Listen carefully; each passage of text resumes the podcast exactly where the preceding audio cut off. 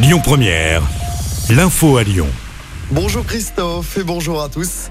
Elisabeth Borne reste à Matignon. La première ministre reste en poste. Décision prise au nom de la stabilité.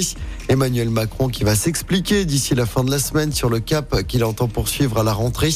Il va faire le bilan des 100 jours, cap qu'il s'était fixé après l'adoption de la très contestée réforme des retraites. De son côté, Elisabeth Borne promet des ajustements au sein du gouvernement.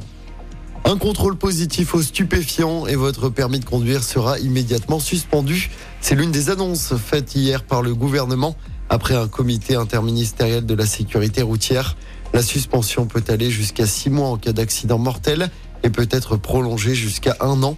Huit points seront désormais supprimés contre six actuellement en cas de conduite sous l'emprise de stupéfiants ou d'alcool. Le permis sera dématérialisé dès l'année prochaine. Il sera téléchargeable sur son téléphone via l'application France Identité. Notez que la version papier sera encore disponible. Dans l'actualité locale, ce sauvetage des policiers au parc de Miribel-Jonage le week-end dernier.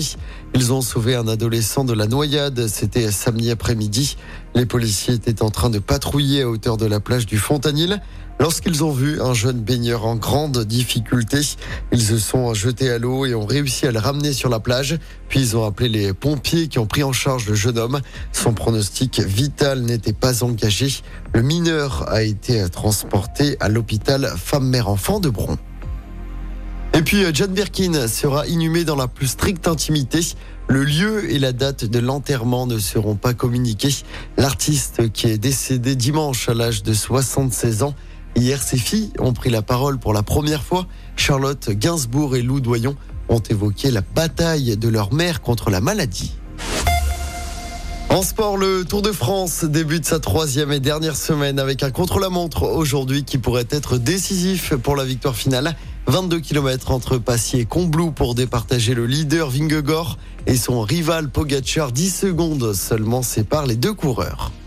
Et puis en football, le cas de l'OL va être étudié tout à l'heure par la DNCG. L'OL va tenter de convaincre le gendarme financier du foot français de lever les sanctions d'encadrement de la masse salariale et des transferts qui pèsent actuellement sur le club lyonnais.